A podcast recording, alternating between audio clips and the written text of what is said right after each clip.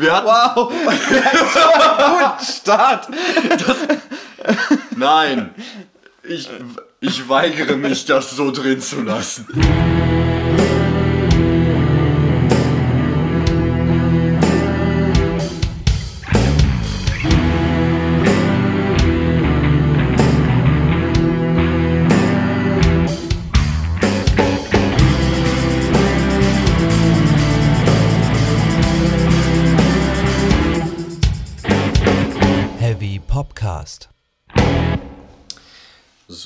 Herzlich willkommen, ihr alle, zum, zu der dritten Ausgabe vom Heavy Popcast. Neben mir sitzt der erfolgreiche Engineer, Gitarrist, Songwriter und Multiplatten-Seller schlechthin. Silko Habich. Schön, dass du im Studio bist. Äh, ja, und zu meiner Linken sitzt der etwas weniger erfolgreiche, nicht ganz so talentierte und vor allem viel weniger multi. Äh, äh, eher, eher, du bist eher so der, der monogame Spezialist, nämlich auf Gebiet des äh, Rumgesinges. So könnte man das nennen, ja? Ja, äh, aber äh, das ist natürlich, also Sergei Feller hier zu meiner Linken. Ähm, Es ist mir eine Ehre, hier zu sein, ausnahmsweise, ja. ja, Diesmal haben wir, äh, sind wir davon abgewichen, erstmal äh, die anderen Jungs mit ins Boot zu holen, weil sie waren gerade einfach nicht verfügbar. Aber es ist schön, dass wir jetzt mal wieder in schöner, intimer Runde hier. Ja, nur zu zweit. So, das ist, äh, so macht das auch äh, richtig Spaß. Ich meine, äh, Da entgeht man auch je, jeglicher freundschaftlicher Spannung, würde ich ja, mal sagen. genau. ähm, ja, Sergej, du bist ähm, Sänger, wenn ich das richtig verstanden habe. So ähm, wurde ich mal genannt, ja. Ja, und das ist ja ganz praktisch, denn heute soll es im Heavy Podcast um Gesang gehen äh, und vor allem äh, ein paar Mythen innerhalb des, äh, des Thema Gesangs. Äh, also grundsätzlich kann man ja sagen, ähm, abgesehen von ein paar Unterkategorien der, der populären Musik, ist der Gesang ja eigentlich das so das, auf was sich immer fokussiert wird. Und somit kann man eigentlich sagen, somit das Wichtigste in einem, in einem Popsong. Ähm, äh, also mit Unterkategorien meine ich jetzt äh, solche, solche Stile oder solche Richtungen wie, ähm, wie, wie Post-Rock, wo halt entweder manchmal überhaupt kein Gesang drin vorkommt oder halt, es gibt ja auch Bands, die, die komplett äh, vom Gesang weggehen und alles instrumental machen. Richtig. Und ähm, Na gut, und dann gibt es natürlich auch den äh, großen Klassiker und Evergreen. Äh, äh, ich weiß nicht, ob ihr von ihm bisher gehört habt, aber ähm, ist ein ganz neuer, der kommt noch bald. Aber Ja. so Wolfgang Amadeus Mozart oder, Ah. ähm, ja, oder Johann Sebastian Bach. ja, ich bin nicht so im New Wave, bin ich nicht so.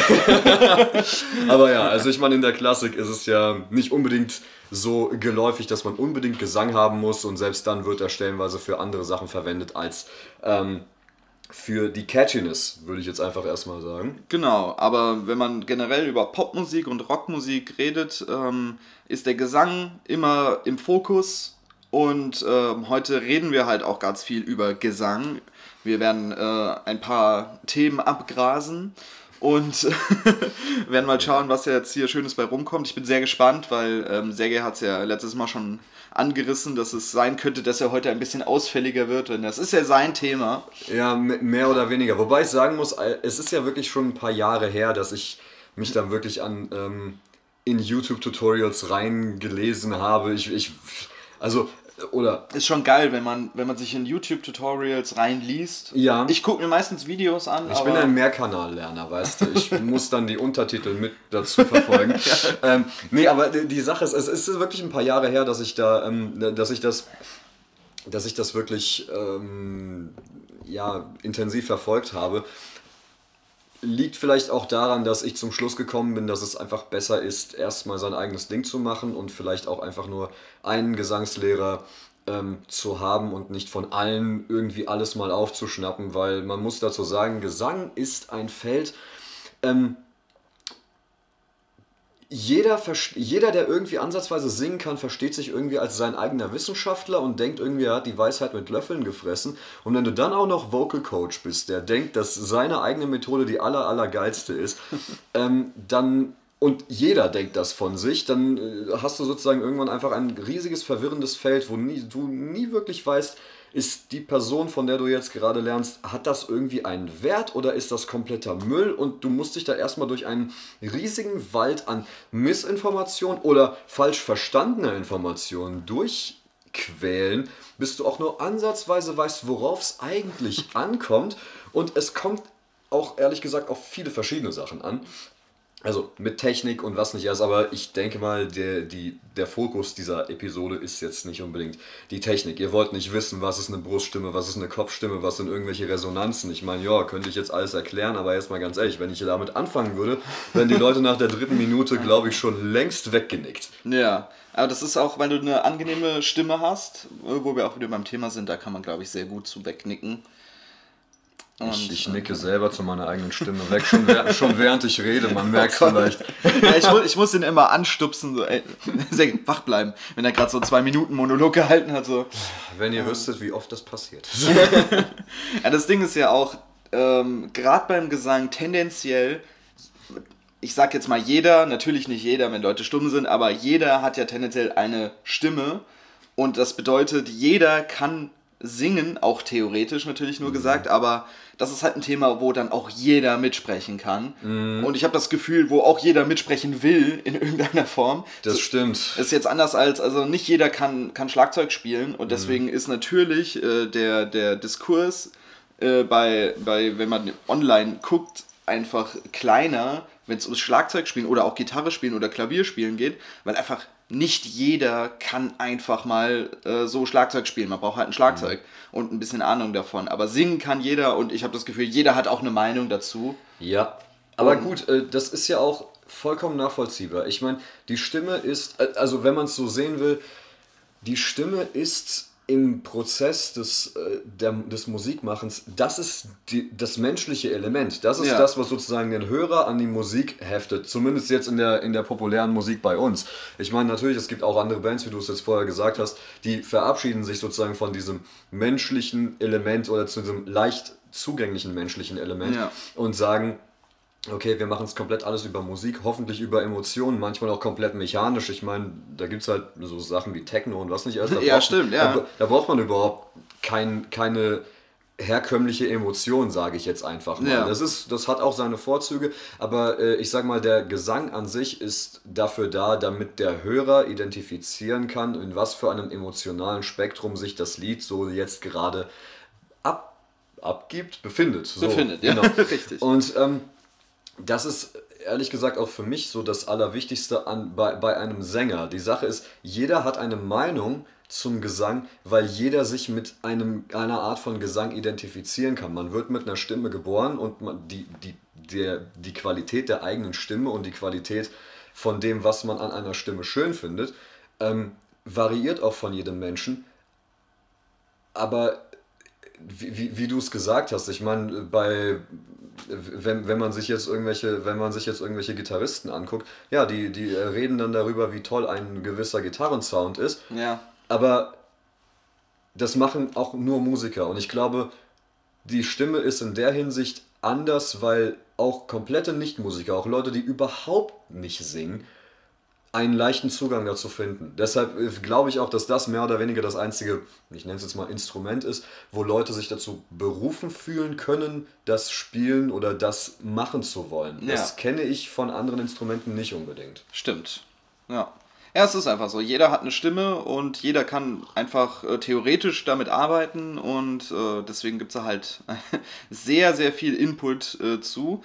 Ähm, was, äh, was ich jetzt auch letzte Folge schon dann angeteasert habe, was, wir, was ich gerne machen wollen würde, ist äh, dich zu fragen, nachdem du ja oft und gerne dir solche YouTube-Videos halt äh, vor längerer Zeit äh, zumindest dann äh, angeguckt hast. Was sind denn so die größten Fails, so dass das wirklich das Dümmste, der, der absolute Bodensatz von dem, was dir irgendwelche möchte gern Gesangslehrer oder irgendwelche Leute, die einfach nur eine Meinung zu Gesang hatten, mhm. was sie dir in diesen Videos erzählen wollten. Sei es jetzt irgendeine mhm. bestimmte Technik oder irgendwas, was du unbedingt machen musst, damit, damit du geil klingst. Der große Grundtenor, haha. so, der, also der große Grundtenor dieses ähm, die, dieser, dieser Konzept und dieser Programme war eigentlich dieser Grundsatz auf Englisch You can sing anything. das so nach dem Motto, dass dir verkauft wurde, hey, ähm, du klingst jetzt gerade wie Bob Dylan, der noch weniger singen konnte, als er es ganz am Anfang getan hat.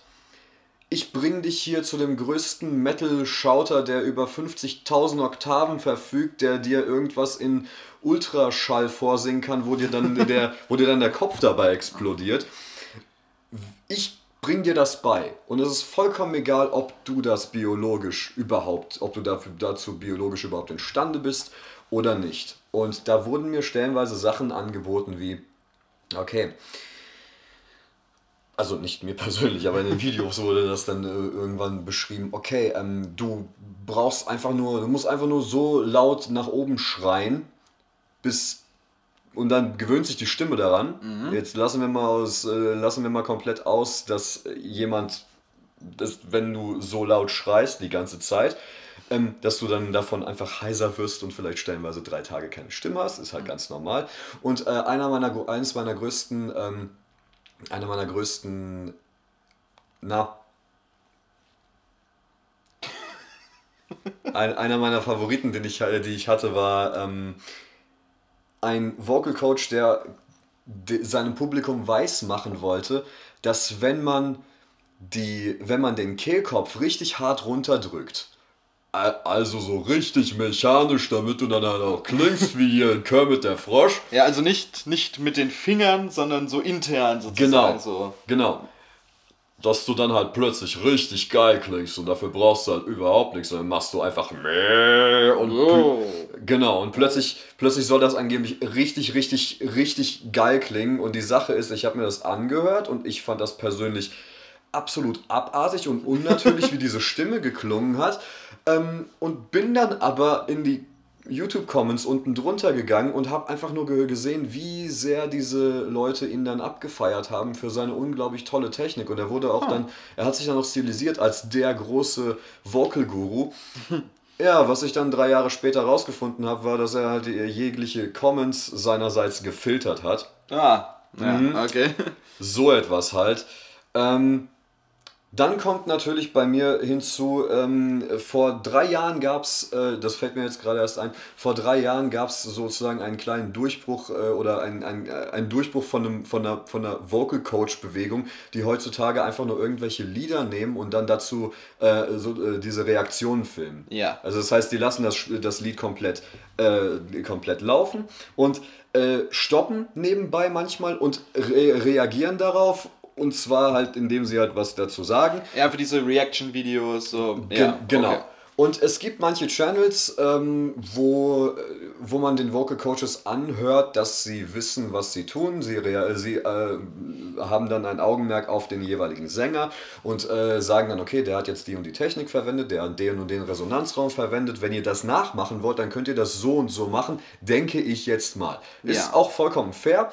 Dann gibt es aber auch einfach nur so Reaction-Channels, die dann die großen Kredenzien am Anfang der, der Videos rausballern und dann hören sie sich dann ein Video an und dann ähm, drücken sie dann nebenbei einfach mal Leertaste und äh, um, um dann ähm, das Video zu stoppen und dann sagen sie so unglaublich tiefgründige Phrasen wie Oh my God, so emotional. Weiter geht's. Oh ja. Und dann, und dann wieder und dann wieder Stopp oh my God, he was so, das, das war, das war gerade so, das war, das hat er so gut aufgebaut. Ich, ich bin hier gerade kurz vorm, kurz vorm, kurz vorm Auseinanderfließen. Und dann geht's weiter. Das ah. heißt, ich habe, also in, auf YouTube gab es einen riesigen Schwall an Leuten, die dann komplett substanzlose äh, Comments einfach oder Kommentare einfach zu schon bestehenden Liedern von Sängern abgegeben haben, die stellenweise wirklich unglaublich tolle Beispiele an Technik sind. Will ja. ich überhaupt nicht sagen. Es gab aber auch Leute, die haben unglaublich tolle Technik gepriesen, bei Menschen, bei die stellenweise Touren absagen mussten, weil sie nicht mehr singen konnten. Also, also ähm, wenn ich persönlich jetzt dann sagen würde, okay, ich mache jetzt einen YouTube-Channel mit äh, und ich sage, ich bin Vocal Coach, muss ich eigentlich nur irgendeinen geilen Song nehmen oder keinen geilen Song und muss dann hin und wieder, äh, also ich lasse das Lied laufen, drücke hin und wieder Leertaste und sage dann sowas wie, oh, das war richtig geil gerade. So, das hat er, das hat er wirklich gut aufgebaut und mhm. lass dann weiterlaufen und gehe so das ganze Lied durch. Ja, genau. Alles, was mir gefällt, sage ich so, oh, das war voll geil und alles, was mir nicht gefällt, lasse ich einfach durchlaufen und dann bin ich Vocal Coach, ja. Angeblich, ja. Cool. Also, man muss dazu sagen, es gibt, ähm, äh, also einige Channels sind richtig groß damit geworden. Es gab auch einen, den habe ich damals auch noch gehör, äh, geguckt. Ja. Da, war, da war er bei unglaublichen 2000 Abonnenten. Und dann wurde er über einen Zeitraum von, ich glaube, drei Monaten, ging er auf 2 Millionen hoch. Ich glaube, der ist jetzt auch der, der größte Channel von denen. Das ist der sogenannte Tristan Paredes. Ich weiß nicht, ob Okay. man den kennt. Früher war er noch bekannt als Pop Smack, glaube ich. Und die Sache ist, er ist halt ein Soundalike von Justin Bieber. Okay. Und, also, und die, die Sache ist, er hat auch ein paar sehr kontroverse Meinungen. Zu 100% weiß ich auch nicht, ob das alles so komplett so fundiert ist. Aber ist auch vollkommen egal. Die Sache ist, er hat sozusagen diesen, diesen Trend geprägt, hat aber wenigstens noch seine Substanz reingegeben, weil er auch aus einer wissenschaftlichen Perspektive versucht hat zu argumentieren. Vielleicht auch aus einer popwissenschaftlichen Perspektive. Aber dann kamen dann die ganzen Trittbrettfahrer, die dann halt wirklich überhaupt nicht wussten, wie man irgendwie, naja, wie man wie man die Technik irgendwie an den, an den Mann bringt und die wussten auch nicht, wie die jeweiligen Sänger singen und haben dann einfach nur sich einen von ihrer pseudowissenschaftlichen oder pseudo-kompetenzorientierten, ähm, von ihrem Standpunkt da aus äh, versucht, irgendetwas zu präsentieren, was keine Argumente waren, sondern einfach nur, die haben periodisch gesehen alle 10 Sekunden kurz mal ihre Meinung abgegeben.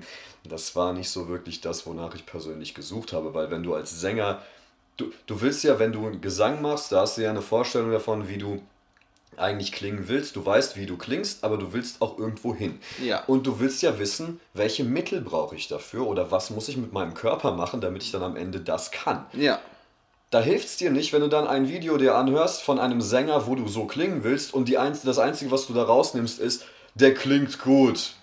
Ui. Ja, was, Ah, oh. was eine Überraschung. Ne? Ich muss einfach nur gut singen. Ah. So, damit haben wir, da können wir den Podcast eigentlich auch beenden gerade, weil wir haben ja die Lösung. Da würde ich auch mal Gefunden. sagen, blabli blub, noch der Mann im Mund schaut zu, bis dann. Ne? Genau, weil wir haben ja die Lösung gefunden. Wenn du gut singen willst, dann sing einfach gut. Ja. Also, ja, das war aber auch nur ähm, die Seite des Clean-Gesangs. Also das heißt des Popgesangs, stellenweise hier äh, mit Beyoncé und was nicht, also das, das was ihr so alles kennt.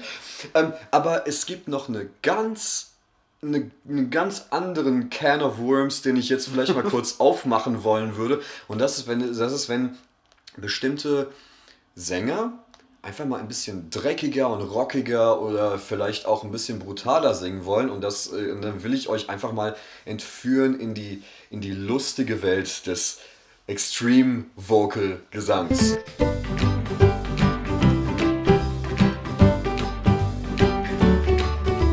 Sergeys lustige Welt des Extreme Vocal Gesangs.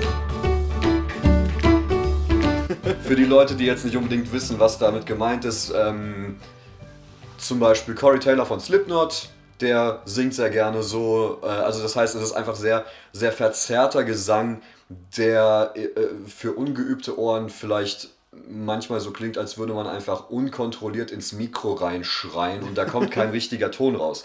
Äh, sondern Ja. es ist halt einfach nur.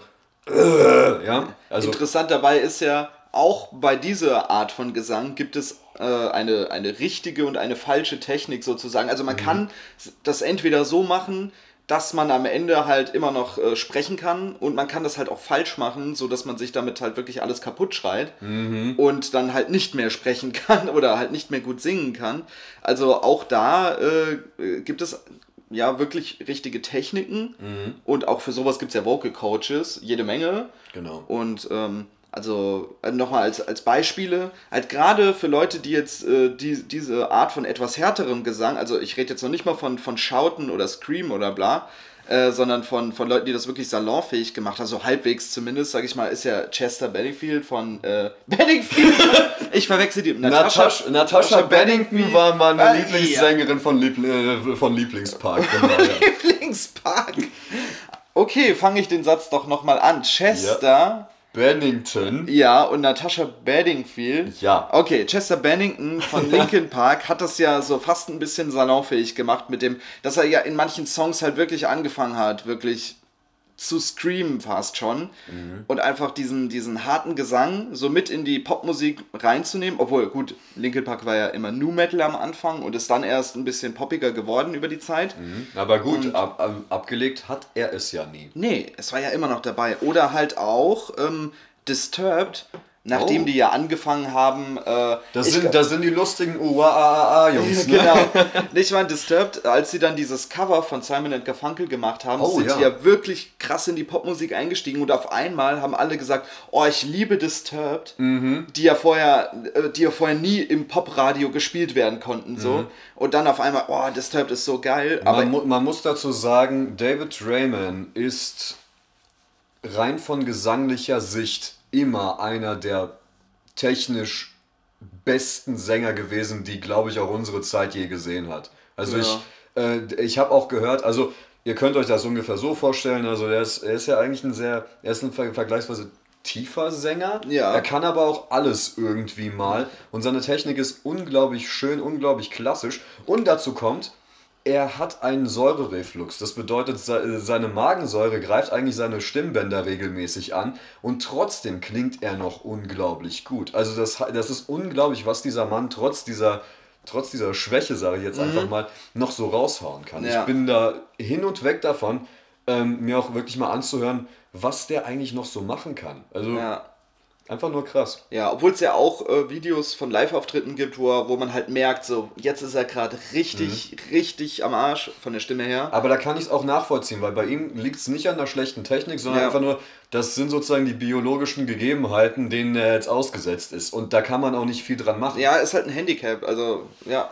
Genau. Und, ähm, genau, aber du wolltest gerade über den, äh, über die Extreme Vocals ein bisschen referieren. Genau, also weil die Sache ist die, wie du es schon selbst gesagt hast, die Extreme Vocals, es gibt, es gibt nicht eine richtige Technik, also es gibt mehrere richtige Techniken und die sind eigentlich auch komplett darauf ausgelegt, die körperlichen Gegebenheiten auszunutzen, die ein Mensch so hat. Ja. Ähm, das bedeutet, also ich persönlich bin jemand, ich kann diese Sachen nicht, also entweder ich kann sie noch nicht oder ich werde sie nie können. Ich weiß es nicht, weil ich es noch nie so richtig rausgefunden habe. Aber ja.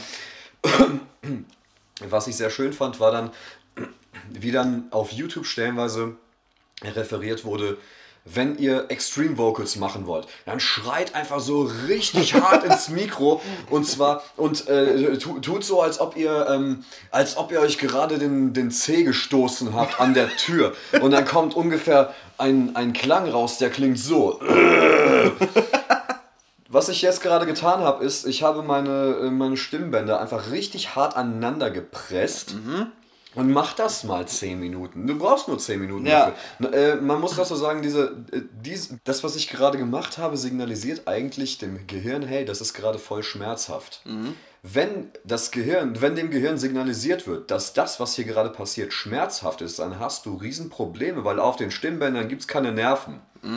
Das bedeutet, du musst schon etwas richtig, richtig schlecht und falsch gemacht haben, dass dein Gehirn plötzlich das Signal bekommt, hey, die Stimmbänder schmerzen. Okay, ja. Und das darf niemals passieren. Ja.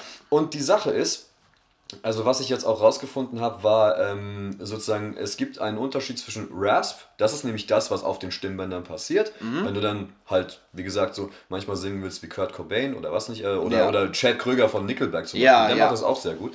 Ähm, und wirklich diesem Grid. Und das Grid wird eigentlich komplett anders produziert. Das klingt, ihr könnt euch das so vorstellen, Rasp ist eigentlich eher dieses, dieses hauchige, so, wenn du, wenn du so einen Joe Cocker hast, der dann, der dann so, der so ein bisschen das von sich gibt und das halt so mit dem, mit dem Gesang so ein bisschen äh, kombinieren kann. Und das Grid, das ist halt wirklich dieses, eigentlich die, die richtige Technik, wofür du eigentlich auch nicht mehr wirklich deine Stimmbänder verwendest, sondern einen anderen Teil des Vocal-Apparates. Ja. Und ähm, ich finde es sehr, sehr schön, dass bestimmte Vocal Coaches, äh, übrigens auch im russischen Raum, ähm, Rasp und Grid nicht voneinander unterscheiden können und sagen, okay, das passiert alles auf den Stimmbändern. Ja. Und wenn alles auf den Stimmbändern hypothetisch passieren würde, dann hätten wir nach fünf Tagen von so einem, von auf so einer Art von Gesang keine Stimmbänder. mehr. Ja. Also man muss immer dann dazu sagen, also wenn wir jetzt hier von richtiger und falscher Technik sprechen, ist Ne, Es gibt nicht die richtige und die falsche Technik für einen persönlich, aber wir sagen, die falsche Technik ist die, wenn es weh tut und wenn du Genau. im Notfall oder im schlimmsten Fall äh, körperliche Schäden davon trägst. Ja. Wenn du Schmerzen hast und dir irgendwas kaputt machst, ist es definitiv die falsche Technik. Lasst euch davon keinem Vocal Coach was anderes erzählen. Wenn es weh tut, ist es falsch. Eben, weil die Sache ist, je, jeder erzählt zwar auch, ja, die Stimme ist ein Muskel. Irgendwo ja. Ähm, und manche Leute missverstehen das manchmal Mhm. und sagen, okay, wenn es am Anfang weh tut, dann ist es so, so eine Art Muskelkater. Ja. Könnte man sich denken. Äh, Was äh, im Fitti richtig ist, Ja. Mhm. weil da muss es mal wehtun vielleicht ein bisschen, so muskelkatermäßig, ist bei der Stimme, macht's nicht kaputt. D- Don't do that, weil Ja. die Sache ist, das, was ihr, was ihr vor, im Vorhinein, das, was ihr am Anfang falsch mit der Stimme macht, das wird euch jahrelang verfolgen. Mhm. Und das wird euch wirklich fertig machen.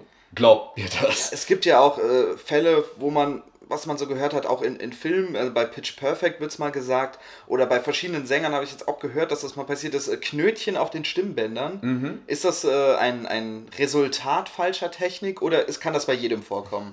Also, die Sache ist die, es gibt also die Pauschalantwort, die nicht allgemeingültig gegeben werden kann, ist eigentlich, Knötchen passieren normalerweise, wenn man falsch singt. Okay. Ja. Das bedeutet sozusagen, wenn ich jetzt zum Beispiel zwei Stunden lang äh, mache und die, ähm, dann bedeutet das, äh, dann heißt das sozusagen als Konsequenz, dass die Stimmbänder ähm, sich an ihren, an dem Kontaktpunkt sozusagen, wo sie miteinander vibrieren, ähm, dass, sie, dass sich dort eine Art Hornhaut bildet. Okay. Und diese Hornhaut, äh, das werden dann sozusagen ganz kleine Hornhautbläschen und das sind diese, diese Knöten, äh, Kn Knöten. Knöten. Diese, das sind diese Knoten, von denen man spricht. Und diese Knoten, das sind sozusagen Verhärtungen, die dann die Stimmbänder nicht elastisch werden lassen, damit man einen Ton herausbekommt. Und das bedeutet, dass ihr dann sozusagen einen Effekt habt wie dass da halt einfach nichts rauskommt oder nur sehr hauchig, dass es Ja. nur sehr hauchig klingt. Aber man muss dazu auch sagen, Knötchen können auch bei, auch bei richtiger Technik passieren. Es kann ja auch sein, dass man zum Beispiel die komplett richtige Technik verwendet, aber du singst dann halt auch fünf Stunden sehr anspruchsvolles okay. Zeug. Also manchmal ist es auch so, dass einfach wirklich der Apparat einfach ermüden kann und dann müssen, müssen andere Muskelgruppen beansprucht werden und das, was ganz am Anfang geleistet wurde, kann von der Stimme nicht mehr wirklich getragen werden. Das heißt, der, der Körper kompensiert und am Ende habt ihr, obwohl ihr eigentlich alles richtig gemacht habt, einfach trotzdem die Knoten. In dem Fall, und ich weiß nicht, ob das so stimmt, es könnte sein, dass das nicht unbedingt permanent ist. Das ist jetzt aber komplettes Halbwissen von mir. Also ich habe das jetzt so gelernt, dass wenn wir, wenn wir Knoten haben auf den Stimmbändern, dann ist das eigentlich so, dass entweder ihr habt sehr viel Glück und die gehen hoffentlich vielleicht irgendwie von alleine weg. Normalerweise ist es aber so, dass they are here to stay. Und dann, Okay, ja. also, und wenn ihr die weghaben wollt, dann müsst ihr entweder eine sehr intensive Vocal Therapy Session machen oder ähm, ihr lasst euch das weglasern. Ich habe gehört, seit drei Jahren oder so gibt es eine, gibt's, gibt's so eine Lasertechnik, da kann man das irgendwie machen. Aber wenn ich schon sage Lasertechnik, ja, dann viel Spaß mit dem fünf, fünfstelligen Betrag, den ihr dann bestimmt nicht habt. Ja. Vor allem ist ja trotzdem. Ich meine, du musst ja auch erstmal rankommen. Du kannst ja nicht einfach dich da hinlegen und irgendwas lasern, musst ja trotzdem irgendwie wahrscheinlich aufschnibbeln und äh, ja, also nicht erstrebenswert, würde ich jetzt mal vorsichtig formulieren. Ich meine, wir haben jetzt die ganze Zeit wieder, äh, wie in der letzten Folge, ziemlich technisch das Ganze aufgezogen. Lass doch mal ein bisschen über Sänger abrotzen. So. Ja. Einfach mal sagen, was geil ist und was nicht geil ist, in unserer Meinung. Ja, also gut, da gibt es ja sozusagen zwei Lager. Genau. Da gibt es ja erstmal Sänger mit einer unglaublich tollen Technik, wo man auch weiß, hey, die haben lange gesungen und die, die klingen immer noch gut oder klangen lang genug gut, sage ich jetzt einfach mal. Ja. Und natürlich auch Leute, die halt eigentlich nur eine extrem geile Stimme haben und sich vielleicht diese Stimme weggeschrien haben. Ja. Genau. Hast du da ein paar Beispiele? Du hast ja schon ein paar genannt. Also, äh, wenn ich jetzt grundsätzlich über das Thema einfach mal reden will, Äh, ist jetzt vielleicht nicht das perfekte Beispiel, wenn ich sage, dass jemand vielleicht nicht so eine gute Technik hat, aber wir haben letztens, Serge, du warst auch dabei, mhm. haben wir uns ja dieses, äh, dieses Video angeguckt, äh, wo Helene Fischer mhm. äh, Never Enough aus äh, The Greatest Showman gesungen hat. So. Das ist eine Musical-Nummer für alle von euch, die nur hier Metal und Brrr hören. Ja, The Greatest Showman mit Hugh Jackman, Zac Efron, also äh, den kann man sich echt angucken auch Zac Efron ist jetzt voll geil so irgendwie. also nach High School Musical. Ich, ha ich, ich, ich habe gehört, dass, das, äh, dass der Film an sich erfolgreich genug war. Also es ist ein geiler Film. Ähm, guckt euch den Scheiß an. Und ähm, auf jeden Fall in diesem, in diesem äh, Film gibt es einen Song, Never Enough. Und äh, richtig geile Nummer, sehr emotional auch. Und ähm, Helene Fischer hat sich dann irgendwie bei einem ihrer Konzerte gedacht, ich singe diesen Song. Und dann saßen wir da und haben uns dieses, äh, diese Performance angeguckt und ähm, ich meine, Helene Fischer ist jetzt nicht gerade das, was ich mir privat an Musik anhöre, aber man muss sagen, das ist halt, eine... Halt, halt, halt, halt, Was? Atemlos ist doch, das ist doch das Bohemian Rhapsody unserer Zeit. Was, wovon redest du? Ja, ich, ich bin einfach ein Banause. du, wei du weißt einfach nicht, was gut ist, aber... Vermutlich. Egal! Und äh, ja, dann haben wir uns dieses Video angeguckt und Helene Fischer ist einfach eine unglaublich geile Sängerin. Also die hat, äh, ich glaube, die macht technisch einfach alles richtig. Na gut, sie hat sie auch studiert. Ja. Und das, also die kann einfach singen, die Frau. Auf jeden Fall hat die dann diesen Song gesungen und ähm, ich war voll weggebombt und dachte so, Alter, geil, hat die richtig geil gemacht. Und dann haben wir uns im Vergleich die Originalkünstlerin angehört. Äh, das ist dann äh, Lauren Allred gewesen. Mhm. Die, also nicht die Schauspielerin, sondern die, es wurde von jemand anderem eingesungen. Äh, und dann haben wir uns die Version angehört. Und äh, bei, bei ihr hat man im Vergleich zu Helene Fischer dann gemerkt, die muss ein bisschen mehr arbeiten, um mhm. teilweise hohe Töne zu erwischen. Also nicht, dass es ihr Probleme gemacht hätte, sondern man hat einfach gemerkt, da steckt mehr Arbeit, aber auch mehr Emotion dahinter. Mhm. Bei ihr hat man dann richtig was gefühlt. Und dann hatte man da Helene Fischer als technisch einfach, ich sag's jetzt einfach, perfekte Sängerin. Mhm.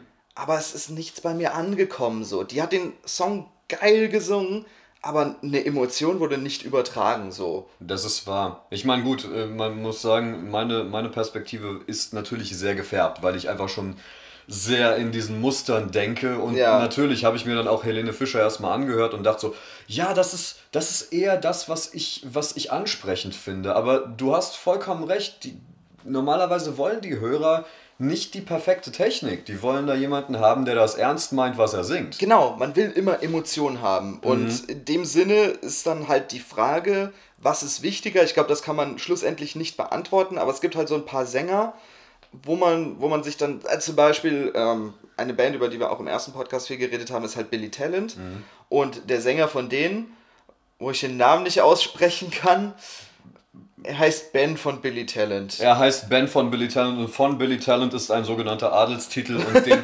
den werden wir jetzt auch einfach so verwenden. Also ja. der Herr von Billy Talent. Der Herr von Billy Talent, ähm, also ich höre mir das an und ich weiß nicht, ob das geile Technik ist, was der macht. Der singt unglaublich hoch mhm. und unglaublich verzerrt stellenweise. Mhm. Und ich habe keine Ahnung, ob das richtige Technik ist oder nicht. Ich höre das nicht raus. Für mich ist das so, mh, hm, aber es ist geil und ich glaube, glaube ihm einfach, was er singt so. Ja. Weil das ist einfach, das überträgt Emotionen. Ich habe mir auch Live-Videos und äh, sowas dann von denen angeguckt und das ist bei weitem nicht perfekt, was da passiert. Mhm. Also, aber es reißt einen halt mit. Also das wäre für mich so ein Beispiel, wo man halt wirklich, wo man wirklich sagen kann, okay, vielleicht hat er nicht die beste Technik, aber das reißt mich einfach mit. Ja. Eben. Und ja gut, du, du redest ja auch von, von einem hohen Sänger. Ich meine, wenn wir schon dabei sind, Sänger mit tollen Stimmen, die vielleicht nicht die beste Technik haben. Ich werde jetzt mal etwas sehr Kontroverses sagen. Tu es. Ich weiß nicht, ob das bei einigen Hörern vielleicht äh, Unmut auslösen könnte. ähm, ich habe gehört, dass Freddie Mercury, ähm, für alle, die es nicht kennen, ne, Queen, ne? Wer? Ich kenne nur die Freddie Mercury Soloalben. Ich habe noch nie was von Queen gehört. Sag doch sowas nicht. Das erste Soloalbum war für mich so gut. Ich hab's geliebt. Na gut, egal. Auf jeden Fall, ähm, Freddie Mercury soll angeblich wirklich mit Knötchen Probleme gehabt haben. Und zwar über Jahre hinweg. Mhm. Also sozusagen Ende der 70er, Anfang der 80er, bis er einfach selbst gesagt hat, ich habe eigentlich gar keinen Bock mehr, mir wegen dem ganzen Mist irgendwelche Gedanken zu machen. Deshalb mache ich mir halt keine mehr. Und dann klang er stellenweise bei manchen Auftritten auch nicht mehr so gut. Er musste dann sozusagen bei manchen Auftritten halt immer mal wieder um, äh, sozusagen umdenken während, Ja. während der Performance hat manche Sachen dann einfach ausgetestet, okay, die Höhe erreiche ich nicht mehr, jetzt muss ich eine andere Melodie singen, damit das irgendwie funktioniert. Ja. Aber die Sache ist, hör eine Silbe, die in einem Queen-Song von Freddie Mercury gesungen wird und du weißt, es ist Freddie Mercury. Ja. Und äh, ich habe mir neulich mal wieder, ähm, ich glaube, Day at the Races war das, das Album von Queen angehört und da gab es einen Song, den hat nur der Gitarrist, also der Brian May gesungen. Und in den Backing Vocals war irgendwo dann noch der Freddie dabei und man hat den einfach direkt rausgehört. Und das mer daran, daran merkt man es ja auch einfach. Es geht ja nicht um die beste Technik, weil die Sache ist, Freddie Mercury wird bis heute gehandelt als sozusagen das Prime Example eines perfekten Sängers. Und wenn sogar der die großen Probleme hatte, vielleicht auch wegen Drogen und Alkohol, who knows? Und AIDS vielleicht auch noch irgendwann am Ende. Naja, ist gut, stimmt. Ja. Aber ich denke mal, das hat, also, ja, es hat was auf seine Stimme ausgewirkt, aber nicht mehr so sehr wie halt der Rest. Ja, okay. Ähm, aber es ist sehr bezeichnend, dass ein technisch nicht perfekter Sänger als der perfekte Sänger gehandelt Mhm. wird. Und ich finde, das ist eine sehr, sehr, äh, sehr, sehr wichtige Botschaft. Ja. Also ich meine, man kann es ja auch noch an einem sehr viel konkreteren Beispiel, sage ich, also nicht konkreter, aber einem anderen Beispiel nochmal festmachen. Zum Beispiel, wenn man sich die Rolling Stones anhört. Eine der größten Rockbands aller, aller Zeiten. Also wirklich, das ist ja, wenn man fragt, was ist eine große Rockband? Rolling Stones. Das ist einfach so. Und ich muss ganz ehrlich sagen, auch wenn das jetzt vielleicht auch auf Unmut stößt, Mick Jagger kann nicht gut singen der klingt nicht gut einfach. Also äh, er ist kein Sänger irgendwie, aber irgendeinen Grund muss es ja haben, dass die Rolling Stones diese Halbgötter sind, die sie ja nun mal sind. Und äh, deswegen, es kommt nicht immer darauf an, technisch der perfekteste Typ oder die perfekteste Frau zu sein, irgendwie die technisch dann geil ist, sondern du musst halt was übertragen. Und anscheinend haben Rolling, die Rolling Stones es geschafft, irgendwie eine Emotion zu übertragen. Eben. Ich bin da auch ganz ehrlich, ich ähm, steig nicht dahinter, aber ich kann es respektieren. Ich glaube, Ja. darüber haben wir auch in der ersten Folge schon geredet. Wenn es ein weltweites Phänomen gibt, was jeder toll findet und Ja, genau, wir da, nicht. da haben wir über ACDC geredet. Ja. Genau, und ähm, hier, by the way, ähm, Brian Johnson ähm, ist eigentlich technisch gesehen ein extrem guter Sänger. Mhm. Er zeigt es nur nicht, weil, ich sag mal so, bringt halt ein bisschen mehr Geld rein als die Sachen, die er vorher gemacht hat. Aber er ist ein sehr interessanter Sänger, Mhm. Ja. den ich auch ehrlich gesagt sehr respektiere, weil er ist jetzt, glaube ich, ich weiß nicht mal, wie alt der ist. Ich glaube, der Ja, geht über 70 auf jeden Fall. über 70? Ich denke. Ich da, entweder er geht auf die 70 zu oder er ist sozusagen an der 70 Ma Jahre Marke angekommen. Das weiß ich nicht genau. Aber die Tatsache, dass er immer noch singen kann, Mhm. Und zwar in dieser Tonlage, Das beweist ja, dass seine Technik irgendwo nicht so falsch ist oder halt so richtig ist, dass er das über viele, viele, viele Jahrzehnte machen konnte. also von daher, ich, ich, ich respektiere sowas schon ziemlich. Ja, und der ist ja auch unverkennbar. Wenn der Ja. irgendwo singt, noch schneller als bei Freddie Mercury eigentlich. Eben. Na gut, aber wir haben jetzt bisher über irgendwelche Virtuosen geredet und was nicht alles. Ich meine, Gesang ist ja aber auch nicht unbedingt immer Techniksache oder von wegen, okay, ich zeig dir jetzt hier, wie, wie viele Oktaven im Ultraschall ich dir hier vor, vorschreien kann. Ja. Ich meine zum Beispiel einer, auch einer, der komplett unf also den, den man nicht unverkennt, äh, Der ja. nicht unverkennbar ist. Ist nicht unverkennbar, nee, genau. Der, jemand, der komplett unverkennbar ist, ist für mich auch, auch wenn ich persönlich die Musik nicht unbedingt höre, aber Till Lindemann von Rammstein. Ja. Ich meine, wenn der so vor, vor sich hinredet in seinem Gesang. Das ist, äh, das ist, man hört's einfach raus und dann denkt man sich, oh, das ist der Till, ne? Und wenn er dann ein Lied mit, war das damals Haftbefehl? Ich weiß gar nicht mehr. Was Till Lindemann hat mit Haftbefehl einen Song Ich gemacht. glaube ja, ich glaube, das, der Song hieß Mathematik. ja, ist wirklich. Okay. Ich meine, ich, ich fand's lustig, war toll, aber die Sache ist, bei dem ist es halt, bei dem kommt's halt rüber und die haben halt komplett die, die Stimme sozusagen, äh, die haben die Musik um seine Stimme herum gebaut. Ja. Und es ist sehr viel Theatralik dabei und natürlich, das ist ja auch aber auch das Wichtige daran.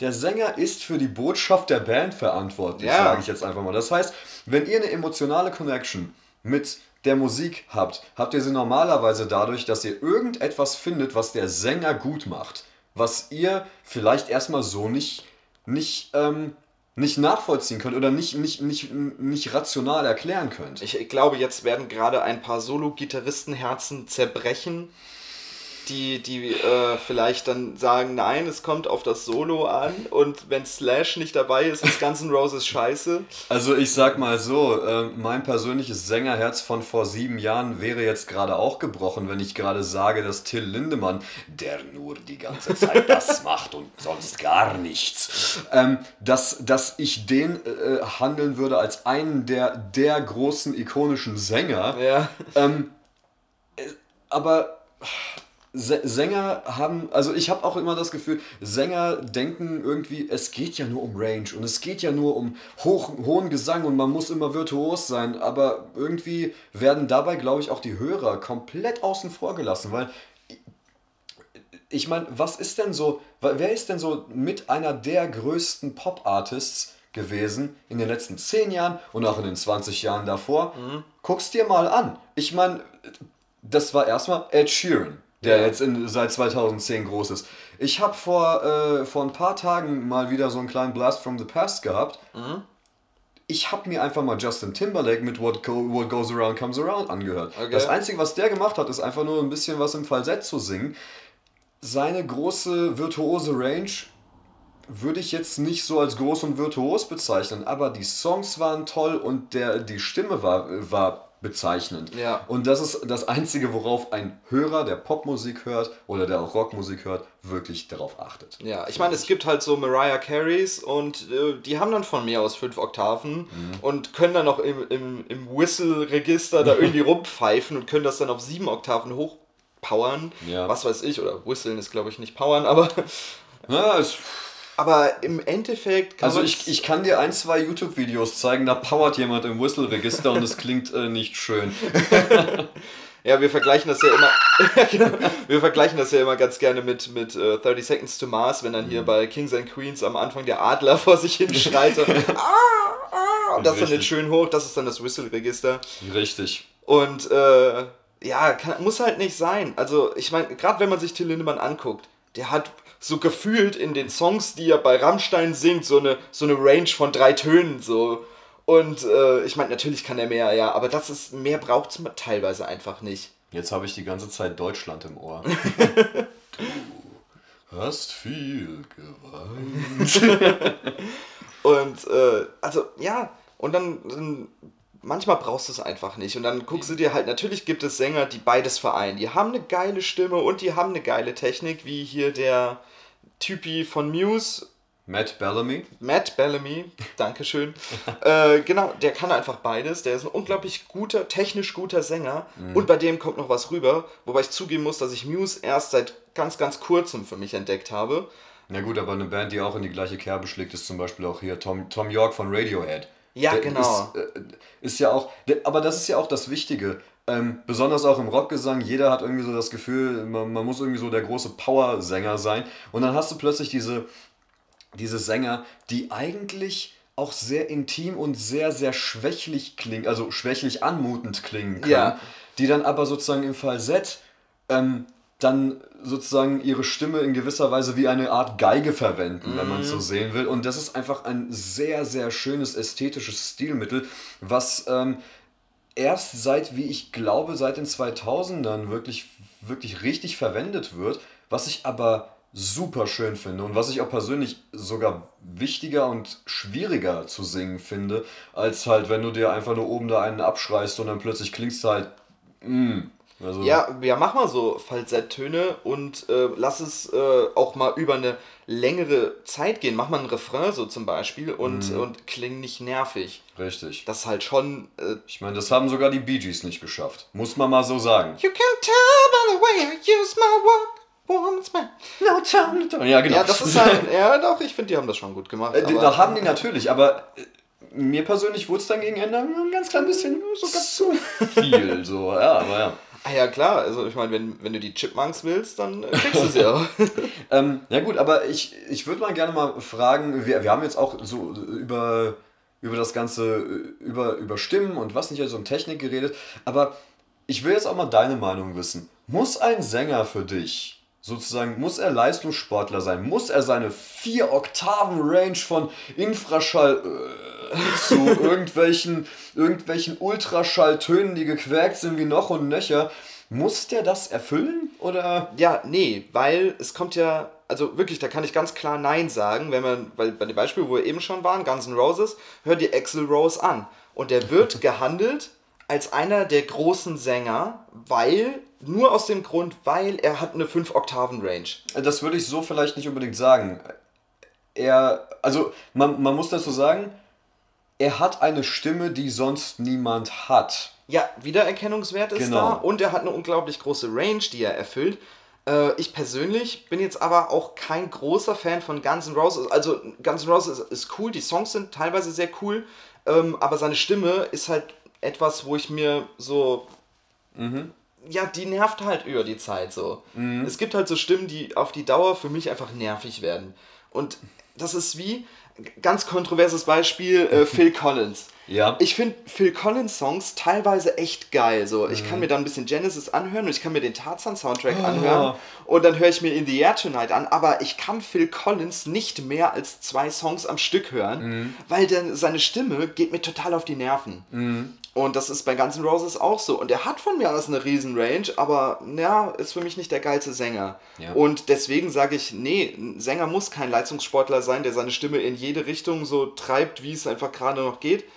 Ähm, ja, nee, muss einfach nicht sein. Es, kann, es reicht ja auch eine kleinere Range.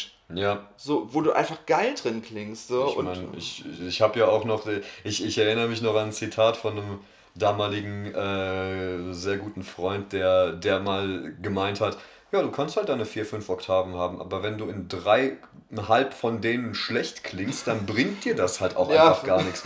Ich meine, Fun Fact, einer der großen Vorzeigesänger unserer Zeit, natürlich Klassikbereich, aber ja, Luciano Pavarotti hatte gerade mal zwei Oktaven, mit denen er funktionell gearbeitet hat. Ich glaube, es wird niemanden geben, der sagt, hey, der, der Pavarotti, der konnte nix. Weil, weil der hatte ja nur zwei Oktaven. Richtig, der, der konnte ja nicht irgendwie noch einen oben draufsetzen mit Ja, also, fucking Loser. Kraftausdrücke. So. Entschuldigung. Alles gut. Äh, nee, also von daher überhaupt kein Problem. Und dann, dann hörst du dir halt einen Frank Sinatra an und äh, Mhm. der ist einfach ein geiler Typ so. Ja, das ist übrigens auch so eine, so eine ganz, ganz eigene, harte Nummer. Die Sache ist, ich kenne viele Sänger, die wirklich nur auf Range und nur auf Power aus sind und dann hörst du dir einen Frank Sinatra an. Versuch den mal nachzusingen. Da sind so viele kleine Subtilitäten drin, die stellenweise eigentlich fast schon in Sprechgesang übergehen. Also jetzt nicht Rap, sondern ich meine wirklich, es Ja. ist einfach phrasiert, als wäre es dahergesagt. Ja. Und dass du das singst, obwohl es sich so anfühlt, als würde er mit dir gerade reden. Wow, also das ist Königsdisziplin. Ja. Und da, ich, ich höre mir, ich hör mir auch manchmal äh, immer mal wieder so, keine Ahnung, New York, New York oder, oder My Way und sowas an. Und das ist einfach super interessant, sich dann einfach mal anzuhören, was macht der da eigentlich? Weil der erzählt sozusagen nicht immer mit dem Text, sondern er erzählt mit seinem, mit seinem Stimmeinsatz die Geschichte des Liedes. Und du wirst mitgenommen darauf, sozusagen in diesen emotionalen Zustand. Und es ist unglaublich, wie selbstverständlich wir das einfach so annehmen. Also zumindest bei mir, weil ich habe erst beim dritten Hinhören plötzlich gemerkt, hey, das macht er ja so und so, damit das und das passiert. Also es ist super interessant, sozusagen die, diese, diese, diese, diese kondensierte Botschaft sozusagen einfach so als Hörer anzunehmen und stellenweise bemerkst du gar nicht mal, dass du sie angenommen hast. Ja. Okay. Ja, äh, natürlich hat man dann noch das äh, gegenteilige Beispiel, wo man dann halt einfach neidisch wird. Das sind halt äh, Sänger oder Sängerinnen, die einfach eine geile Technik haben und wirklich gut singen können und einen sehr, sehr, also sehr, sehr großen Stimmumfang haben und eine geile Stimme haben. Dann könntest du halt als Norm Autonormalsänger einfach kotzen. Da kannst, äh, kann aber nicht jeder Bruno Mars oder Beyoncé sein, ne? Alter, Beyoncé, jetzt, wo du sagst, die hat ja in diesem Film mitgespielt. Ich weiß gerade nicht mehr, wie der War das heißt. dieser Disney-Film, Dieser Disney-Film, oder? ich weiß nicht genau. Auf jeden Fall, wo sie halt auch eine Sängerin in dem Film ist. Oh. Müssen wir mal googeln, vielleicht weiß irgendjemand Bescheid, der Ja. das dann hört. Auf jeden Fall, die, die hat in diesem Film mitgespielt, wo sie auch eine Sängerin ist und äh, und also wenn man sich einfach nur diese Pop-Songs von Beyoncé dann anhört, war mir dann immer so, ja, die kann singen, ja, die hat eine gute Stimme, aber dann haut sie mal in diesem Film so die eine oder andere Ballade raus, wo die halt mal wirklich, wirklich zeigt, was sie kann. Und ach du Scheiße. Also ich bin dann vielleicht nicht in dieser Musikrichtung Beyoncé halt so drin, dass ich jetzt sage, ich höre mir das den ganzen Tag an, aber wenn die raushaut, dann gehst du einfach kaputt. Ja. Das ist wirklich richtig kranker Scheiß. Und, und dann, wirst du, dann wirst du halt wirklich neidisch. Also ich bin jetzt natürlich bei uns jetzt nicht der Sänger. Ich mache halt ein bisschen Backing Vocals, aber wir haben ja auch viel im, im Musical zusammen gesungen. So. Das heißt, ich bin auch nicht ganz fachfremd, was das angeht. Und dann, dann äh, Der Silko, der hat mir ganz, ganz viele Sachen auch voraus. So ist es nicht. Da brauchst du dich auch nicht unter Wert verkaufen. ja, weil, weil ich Tenor bin und einfach schon, schon höher bin von Natur aus. Ja gut, das was genau das was ich dann an Tönen mal treffen hätte wollen, darauf musste ich mal hinarbeiten und damit wurdest du dann geboren. Ja, genau, früher haben wir Songs so geschrieben, ich singe die Melodie, die du gerne singen würdest und du, wir machen dann zur Melodie das, was du gerade noch kannst. Und dann habe ich mich drei Jahre im Proberaum eingeschlossen und dann konnte ich es irgendwann hoffentlich auch. Genau, und jetzt singst du die Melodien, die du auch schreibst und die du geil kannst und ich muss jetzt einfach nochmal drei Töne drüber. Richtig. Und ähm, dann helfe ich dir auch noch mit der Technik. geil. weil weil ähm, Ultraschall, da kriegen wir nicht noch hin. Ja, aber deswegen, also Beyoncé, uff, das ist einfach, da kann man nicht mehr zu sagen, die ist einfach krank drauf, so Mhm. geile Sängerin, geile Technik, geile Stimme. Die hat das, die hat das Komplettpaket. Ja. Und wenn ich sagen müsste, wer so zur heutigen Zeit zu der absoluten Elite gehört, Beyoncé ist da ganz, ganz oben. ja. Und ich meine, es gibt andere Sänger, die auch eine große Range haben, die dann aber zum Beispiel ähm, James LeBrie, Dream Theater. Das ist halt wirklich Musik für Musiker. Und Ja. ich glaube, das ist jetzt gerade so ein, so ein Name, wo äh, die Hälfte von denen erstmal fragt? Ja, und, und äh, bei der Hälfte, die gerade weiß, um wen es geht, gibt es wahrscheinlich auch genau 50%, die sich gerade denken so, oh geil, James LeBrie. und die andere Hälfte, die so denkt so, oh nee, ey. James LeBrie. Wow. also, aber das sind die Lager gespalten. Und es ist ja, Gesang ist ja auch also mehr als alle andere, äh, alle anderen Instrumente in einer Band äh, oder generell der Musik ist ja super subjektiv. Ja. Ähm, ich würde ich würd das vielleicht auch mal äh, dann an die jeweiligen Hörer wenden, die dann vielleicht äh, darüber nachgedacht haben, vielleicht mal Sänger sein zu wollen. Wenn ihr wirklich Gesang machen wollt, ja, Technik ist wichtig. Stimmapparat und Stimmbeschaffenheit an sich ist auch wichtig. Aber für mich ist das Aller, Allerwichtigste ganz blöd wisst, was eure eigene Stimme ist. Das heißt nicht unbedingt, dass so guckt, was, äh, ähm, womit ihr geboren seid und findet euch damit ab. Das meine ich überhaupt nicht, sondern so findet einen Kompromiss damit, was ist euer großer Wunsch, wie wollt ihr klingen, aber dann verkennt auch nicht, wer ihr eigentlich selbst seid, was sich eignen würde. Und ganz blöd gesagt, habt was zu sagen. Ja. Das ist, das, ja, ist, das ist für mich das Allerwichtigste. Und da geht es nicht irgendwie darum, den, den, den Text super geil gestaltet zu haben, sondern wenn ihr singt, will ich wissen, dass ihr es seid. Weil, weil es gibt 50.000 Sänger, die klingen genau gleich. Und dann höre ich mir halt irgendwie, keine Ahnung, Metalcore Band 1 an, wo der Schauter mal marginal anders klingt als der andere oder irgendein Clean-Sänger genauso klingt wie ein anderer und ich kann die alle nicht voneinander unterscheiden. Und das ist doch nicht, das ist für mich persönlich nicht Sinn der Sache. Ja. Versucht irgendetwas zu finden, wo ihr sagt, hey, wisst ihr was, das kann sonst überhaupt niemand. Und ich, äh, würd's- ich werde es sozusagen an das logische Extrem bringen. Jemand, der das perfektioniert hat, ist Bob Dylan, der nicht singen konnte. Ja, nee, wirklich nicht. Also, das ist ja einer der, der größten Sänger trotzdem so, Mhm. der, der, der Geschichte auch irgendwie, vor allem in der, äh, in der, in der Folk-Musik. Mhm. Am Anfang ja, dann wurde er große Rockikone ab 65. Genau, aber- ich glaube, wir sollten wirklich so eine Episode darüber machen Ja. irgendwann. Aber der war ja wirklich kein richtig geiler Sänger irgendwie. Also Mhm. ist er nie gewesen und hat er sich auch, glaube ich, nie selbst für gehalten. Der hat, Richtig. glaube ich, nie gesagt, ey, ich bin voll geiler Sänger, Eben. sondern er hat einfach Musik gemacht. Richtig. Und das Allerwichtigste war, ich glaube bei ihm sogar noch mehr als bei allen anderen, er hatte was zu sagen. Er hatte, er hatte eine Botschaft, die hat er natürlich auch im Text dargestellt, aber die hat er auch in seiner Stimme getragen. Und das ist genau so eine Sache. Hört euch eine Adele an. Die klingt nicht geil, weil sie, weil sie so unglaublich hoch und toll und kraftvoll singen kann. Auch, natürlich. Ja, ja. Aber sie klingt so, weil sie darüber, weil sie über Sachen singt, die ihr wichtig waren. Ich meine, hör dir mal 21 an, das Album. Mit Sachen wie Someone Like You Rolling in the Deep. Ich glaube ihr jedes Wort. Und dieses Gefühl will ich dann bei dem, bei, bei jedem, also nicht bei jedem, jedem Sänger, aber bei, bei den Sängern haben, einfach Ja, haben. genau. Und äh, wie du es gerade gesagt hast, wenn du halt äh, irgendwie 50.000 Band, ha- Bands hast, die alle gleich klingen, höre ich mir halt persönlich auch lieber etwas an, was halt irgendwie eine gewisse Aussagekraft hat und was, Mhm. was mich von, oder was diese Band von jemand anderem unterscheidet. Ähm, ja, ich, ich, ich will nicht, ich will nicht 10.000 Mal das Gleiche hören. Mhm. Ich meine, vor allem natürlich, ich, es, gibt, es gibt bestimmte Regeln, die man hat und viele Bands versuchen dann, sich an diese Regeln zu halten. Ähm, aber es ist genau wichtig, dass man die Regeln kennt, damit man weiß, wo man vielleicht damit brechen kann. Damit man sein, seine eigene Identität findet. Ist übrigens bei Instrumenten ja auch nicht anders. Ja. Also in, in der Hinsicht kann man auch seine, sein eigenes Ding machen. Was halt einfach nur wichtig ist, ist wirklich dieser. Ich glaube, das hat auch was mit diesem, wie ich am Anfang gesagt habe, mit diesem menschlichen Element zu tun. Ja.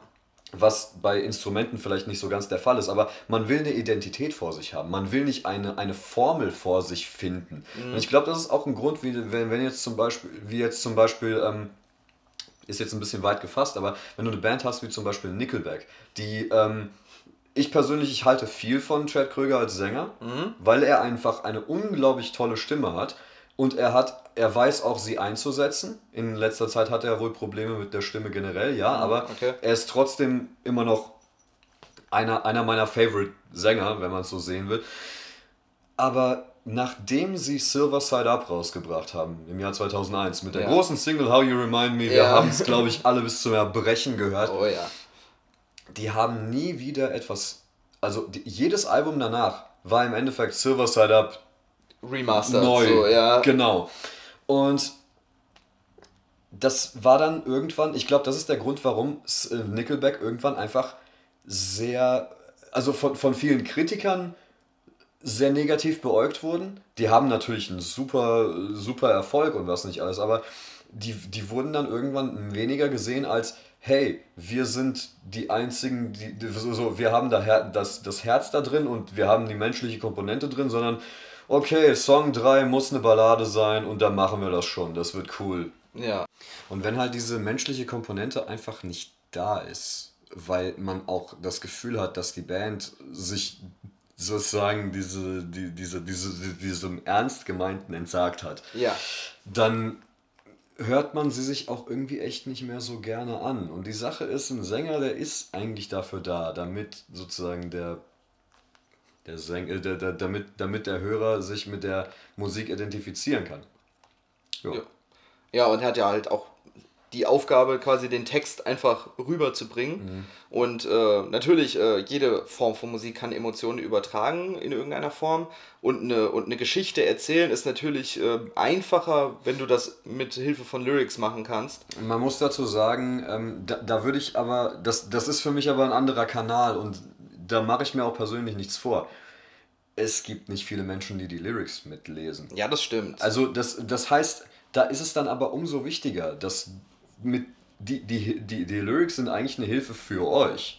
als Sänger, Ja. dass ihr dann die Emotionen übertragen könnt, aber die eigentliche Emotion, die übertragen werden soll, die kommt eigentlich durch die stimmliche Performance. Also im Idealfall wird die Emotion auch ohne Text übertragen. Ja. Also wenn du einfach nur da, da, da so singen würdest, jetzt rein theoretisch. Eigentlich ja. ja. Müsst, also wenn, wenn man es wirklich gut macht und gut rüberbringt, äh, ist auch ohne den Inhalt der Lyrics dann die gleiche Emotion zu spüren.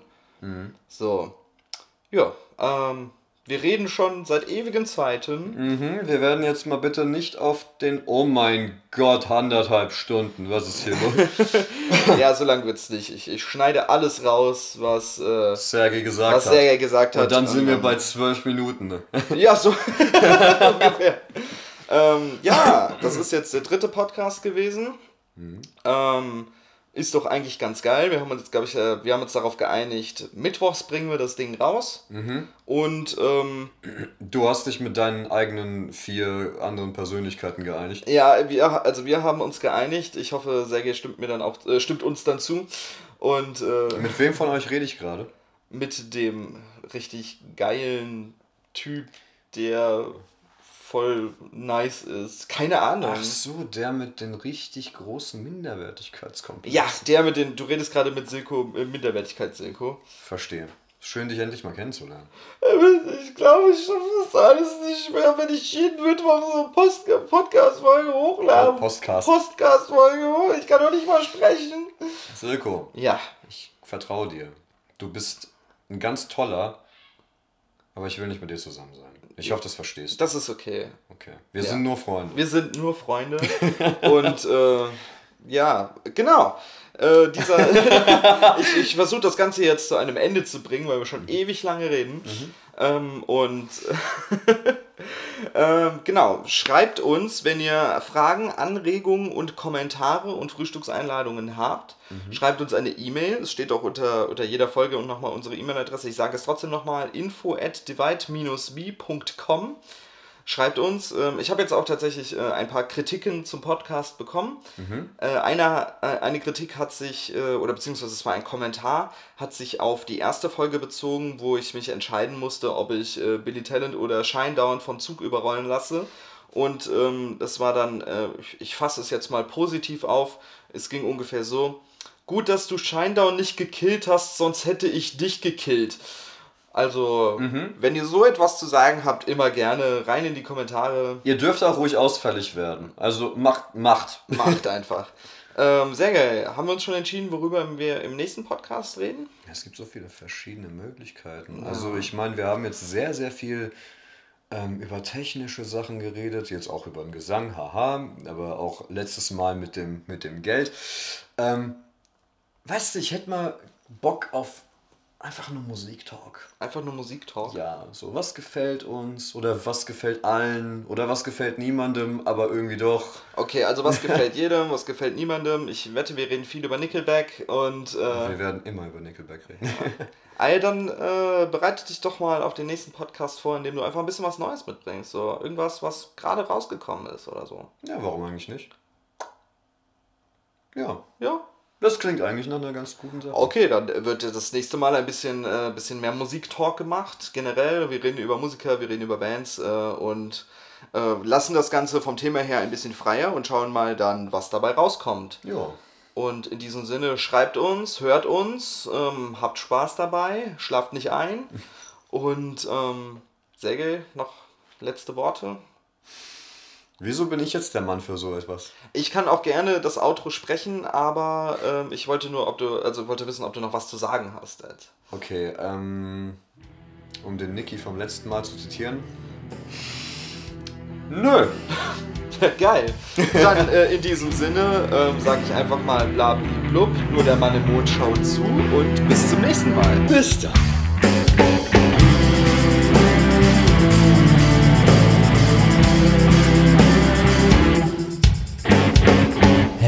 Popcast.